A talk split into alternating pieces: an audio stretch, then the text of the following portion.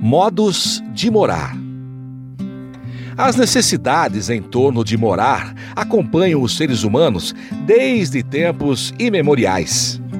Ao longo dos séculos, novos padrões, referências e gostos impulsionaram o modo como as residências foram sendo constituídas e experimentadas pelos moradores.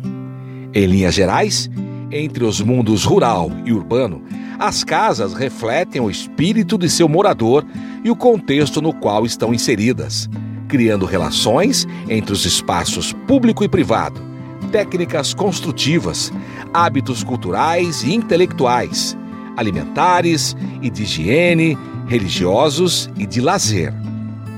Entre os séculos 19 e 20, percebe-se uma diversidade das relações do morar em Limeira, sobretudo por conta das mudanças promovidas pela economia cafeeira, somadas ao valor pelo gosto europeu impulsionado pela chegada da família real portuguesa no ano de 1808.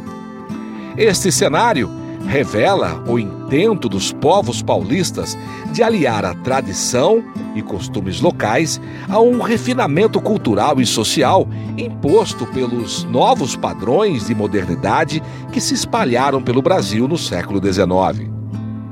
Verifica-se assim a introdução de novos costumes, a configuração de novos espaços e a introdução de novos objetos imobiliários dentro de um mundo antes voltado apenas para a produção e o trabalho.